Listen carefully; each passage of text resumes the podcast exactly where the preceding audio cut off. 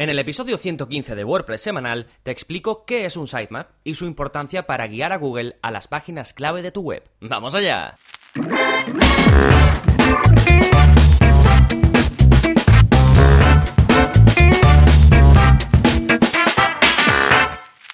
Hola, hola, soy Gonzalo de gonzalonavarro.es y bienvenidos a WordPress Semanal, el podcast en el que aprendes WordPress de principio a fin porque ya sabes que no hay mayor satisfacción ni mejor inversión que la de crear y gestionar tu propia página web con WordPress. Y eso es lo que seguiremos haciendo en el episodio de hoy, en el que te invito a que dediques este, estos minutitos a conocer un poco más algo un pelín técnico, pero que es muy sencillo de configurar, que es el sitemap. Ya hablamos en el anterior episodio del robots.txt y ahora vamos a hablar de algo que puede estar un poco relacionado, pero bueno, ahora vamos a hablar de qué es, de si lo necesita tu web, de qué debería incluir y por supuesto cómo generarlo y cómo hacer que Google lo pueda ver. Sí, pero antes de hablar del sitemap, vamos a ver qué está pasando esta semana en mi web, en gonzalonavarro.es. Tenemos como cada semana un nuevo vídeo de la zona código, ya sabéis que salen los martes y que es parte del área para suscriptores. Ahí os enseño pues a modificar vuestra web, a hacer cosas más o menos avanzadas, depende, pero sin plugins, todo por código. Simplemente copiáis el código que yo os enseño, lo pegáis y conseguís el mismo resultado que consigo yo en el vídeo. Y en este caso os enseño a crear tamaños de miniatura adicionales en WordPress. Ya sabéis que en WordPress tenemos, cada vez que subimos una imagen, se genera una miniatura de la imagen,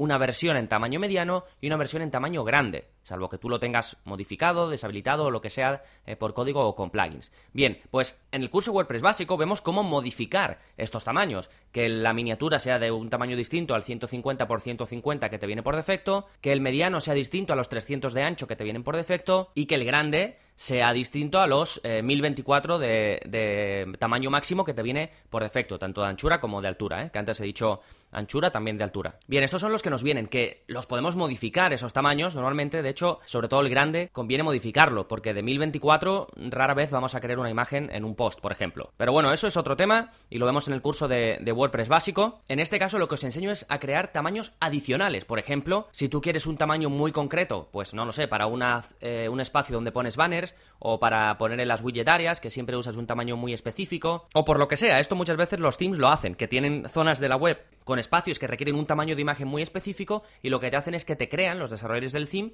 crean un nuevo tamaño de imagen. Con lo cual, cuando subes una imagen, además de generarse automáticamente la miniatura, el tamaño medio y el tamaño grande, se crea el tamaño personalizado que tú has creado. Pues te enseño a crear esos tamaños personalizados, ¿vale? Pues nada, os dejo el vídeo, este es el vídeo ya 66 de la zona código, os lo dejo en la zona de enlaces. Y saltamos ahora a la recomendación del plugin de la semana, que se llama Menu Image. Cuando tú te vas a la parte de menús de WordPress y añades un elemento a algún menú, este plugin lo que te hace es eh, que te añade una opción que tú puedes subir una imagen, al estilo de un icono, por ejemplo, para que se muestre pues en, cualquier menú, por ejemplo en el menú superior de tu web, el que tengas eh, más importante, pues que salga blog y un dibujito como de, de, un post, que salga contacto y un iconito como de contacto, ¿vale? Es decir, que puedas poner iconos o pequeñas imágenes junto a los textos de tus menús. O si lo quieres, puedes ocultar el texto también y que simplemente salgan los iconos. Esto es algo que se pide bastante, ¿vale? Pues con este plugin eh, lo solventas. Es bastante popular el plugin, lleva, lleva tiempo y cumple con lo que promete. De nuevo se llama Menu Image. Recuerda, este es el episodio del podcast 115. Y ahora ya sí vamos con el tema central del programa, por qué es importante tener un sitemap en WordPress y cómo crearlo, ¿vale? Primero, vamos a empezar como siempre por la base.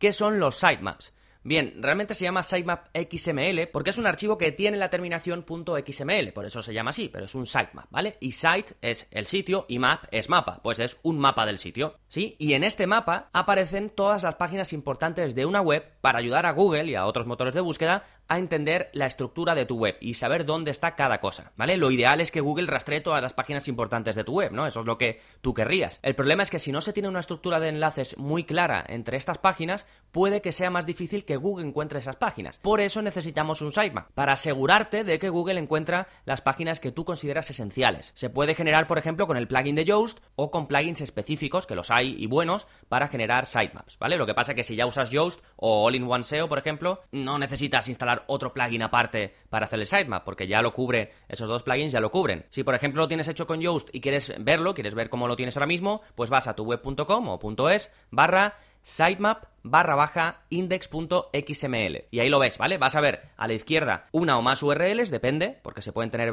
varios sitemaps o uno general, y a la derecha la fecha en la que cada sitemap se ha actualizado. Por ejemplo, yo estoy mirando ahora mismo el mío y tengo un sitemap para los posts. Es decir, es una URL que dice a Google dónde están todos mis posts. Y a la derecha la última fecha en la que se ha modificado. Como publico posts muy asiduamente, pues la última modificación es hace nada, ¿vale? Te pone incluso la hora. Después tengo otro sitemap, que es otro enlace, para las páginas de mi web. Después tengo otro para los vídeos de la zona código, que es un, es un custom post type, es un tipo de contenido concreto. Después tengo otro para las categorías de mi web. Y por último tengo uno que se llama temas. Los temas son, es una mm, taxonomía que yo he creado personalizada para los vídeos de la zona código que son como etiquetas, ¿vale? Son las etiquetas de las publicaciones que yo hago de la zona código. Sí, pues si publico un vídeo de la zona código que tiene en el que uso código PHP, pues le doy la etiqueta o que yo lo llamo tema en este caso, PHP, ¿vale? Pues eso también lo tengo en el sitemap para que Google eh, sepa que esto está ahí que pueda ir a verlo, ¿vale? Y que también lo, lo tenga en cuenta. Sí, no os preocupéis porque vamos a ver cómo crear esto y cómo poder hacer que aparezcan unas cosas de tu web, que otras no aparezcan. Esto lo vamos a hablar de ello un poquito más adelante, pero primero, ¿todas las webs necesitan un sitemap? Bueno, aquí Google dice una cosa. Google dice que los sitemaps benefician a los siguientes tipos de webs. Uno, las webs que son muy grandes, las webs que tienen grandes páginas de archivo, ya la página de categoría, por ejemplo, es una página de archivo, la página de, de etiquetas es una página de archivo, el blog en sí se puede considerar una página de archivo, aunque no exactamente, ¿vale? Es decir, páginas que contienen contenidos. También Google considera que las webs que son nuevas y tienen pocos enlaces deberían tener un sitemap porque les beneficia y también se lo recomienda a las webs que tengan contenido multimedia variado. Si una web trabaja con vídeos, con audios, con eh, imágenes, eh, PDFs, lo que sea, le recomienda Em, usar los sitemaps. Sí, esto es lo que dice Google, pero Yoast, por ejemplo, va más allá y dice que el sitemap es beneficioso para cualquier web. Tienen un post incluso en el que explican el por qué. Pero básicamente, eh, porque todos queremos, sea el tipo de web que sea, que las páginas más importantes sean encontradas por Google. Entonces dice que lo hagas y ya está, porque para qué arriesgarte a que no, ¿vale? Entonces, una vez visto que prácticamente todo el mundo va, a necesitar un sitemap, ¿qué páginas deberían estar en tu sitemap? Es decir, Em, ahora te he dicho qué contiene mi sitemap. Pues el tuyo, ¿qué debería contener? Bueno, sencillamente lo que a ti te interese que la gente visite desde Google. Si no, no tiene por qué estar en el sitemap, ¿sí? Y bueno, si directamente no te gustaría que apareciese en los resultados de búsqueda de Google, entonces lo ideal es ponerle un no index a aquella página o aquello que tú no quieras que aparezca en Google, ¿vale? Eso lo vemos en el curso de Yoast y lo hemos visto muchas veces, hemos hablado de ello, en los ajustes del panel que te sale de Yoast en las páginas y en las entradas, pues ahí en la parte de avanzado puedes decir que la página sea no index, es decir, que Google no la indexe. Pero bueno, eso es aparte, estamos hablando ahora mismo del sitemap. Entonces, en mi caso, por ejemplo, las etiquetas, yo no las uso, pues no las tengo incluidas en el sitemap. Porque aunque existen en WordPress, están ahí, yo no hago uso de ellas. ¿Para qué voy a tenerlas en el sitemap si es algo que está vacío o prácticamente vacío? Sí, eso es un ejemplo de algo que no querrías incluir en el sitemap. Esto es mi caso, ¿eh? Mucha gente usa etiquetas, así que en ese caso sí tendría sentido. En otro caso en el que a lo mejor eh, no es necesario incluir algo, por ejemplo, las imágenes. Esto es algo que puede parecer raro, pero en muchos casos no es necesario incluirlas porque ya van incluidas en los posts y en las páginas. Entonces sería redundante. Cuando eh, Google visita un post en concreto y ese post tiene una imagen, no es necesario que también eh, tengas un sitemap para la página que lleva a la imagen en sí. No sé si lo sabéis, pero en WordPress se crea una página, hay un enlace, una URL concreta para el archivo que tú subes. Pues realmente si tú esa imagen la estás usando en un post y Google la está viendo que está ahí, no hay necesidad de que también Google vaya a verla a la página concreta de esa imagen, ¿vale? Entonces, eso muchas veces no es necesario incluirlo aparte. Luego, si trabajas de forma específica como fotógrafo y tus imágenes tienen una importancia grande, entonces sí, ahí es distinto, ¿vale? Pero por lo, eh, por lo general, cuando tenemos un blog normal de cualquier negocio, no es necesario. De hecho, Yoast, cuando te genera el sitemap, por defecto no te las incluye. Tú puedes incluirla después si quieres, pero por defecto no te las incluye. Hace poco, de hecho, eh, hicieron una actualización y de repente empezaron a aparecer. Yo me di cuenta buscando mi,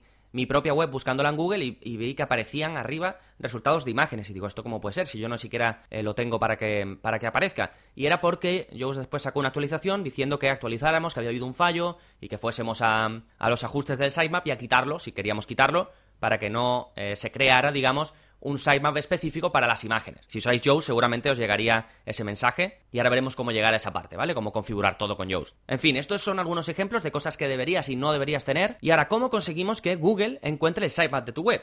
Vale, esto es fácil. Simplemente vas a eh, Google Search Console, vas al menú rastreo, después a Sitemaps y ya si, si lo tienes añadido lo vas a ver. Si no, le haces clic en añadir sitemap y lo añades, ¿vale? Y lo bueno de tenerlo aquí con Google Search Console es que tú puedes ver si hay algún problema. Ves como una especie de, estadísticas eh, con la diferencia entre las páginas que envías a Google para que rastree y las que están indexadas. Si por ejemplo ves que tienes muchísimas páginas enviadas a Google sin embargo, muchísimas menos indexadas, es que ahí puede haber algún problemilla. Si la diferencia es muy grande, tienes que investigar un poco el porqué. Puede ser simplemente que aún no se hayan indexado y que simplemente tengas que esperar un poco, o puede ser que tengas algún problema ahí, ¿vale? Entonces, en ese caso, pues eh, deberías investigar el porqué. Sí, pero así de fácil es como haces que Google, o como le dices a Google, mira, aquí está mi sitemap, rastréalo, ¿vale? Llevas a Google Search Console, rastreo, sitemaps, y ahí lo añades, o puedes ver que lo tienes efectivamente, que lo tienes ahí. Bien, ¿y cómo lo creamos y lo editamos? Si tienes instalado el plugin de Yoast, vas a tener un sitemap automáticamente, porque ellos ya te lo generan. Y lo puedes activar y desactivar, por en el caso de que no lo tengas o que lo quieras quitar o lo que sea,